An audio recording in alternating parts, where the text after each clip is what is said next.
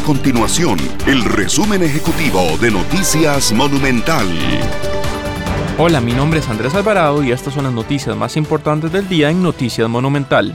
En Costa Rica el cáncer de pulmón se ubica entre los cinco tipos de cáncer que cobra más vidas al año, falleciendo en el 2020 un 6.2% de los pacientes, afectando en su mayoría a los hombres, según los datos de la Organización Unidos contra el Cáncer. Ante esta situación, la organización realizó una investigación sobre comportamiento epidemiológico y respuesta socioinstitucional para el abordaje de esta enfermedad.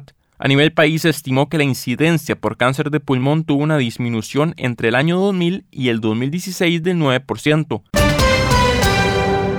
El COVID-19 entrará en una fase endémica y pasará a formar parte de la nueva normalidad global en el 2023, anticiparon expertos israelíes que instaron a no bajar la guardia continuar con la vacunación, seguir invirtiendo en sanidad pública y tomar medidas preventivas. En base a esto agregaron que hay que esperar a la siguiente oleada para intervenir en la sanidad pública y a la población que debe mantener las medidas preventivas que incorporó durante la pandemia, como la higiene personal, hábitos saludables y sobre todo quedarse en casa cuando estén enfermos. Estas y otras informaciones usted las puede encontrar en nuestro sitio web www.monumental.co.cr. Nuestro compromiso es mantener a Costa Rica informada.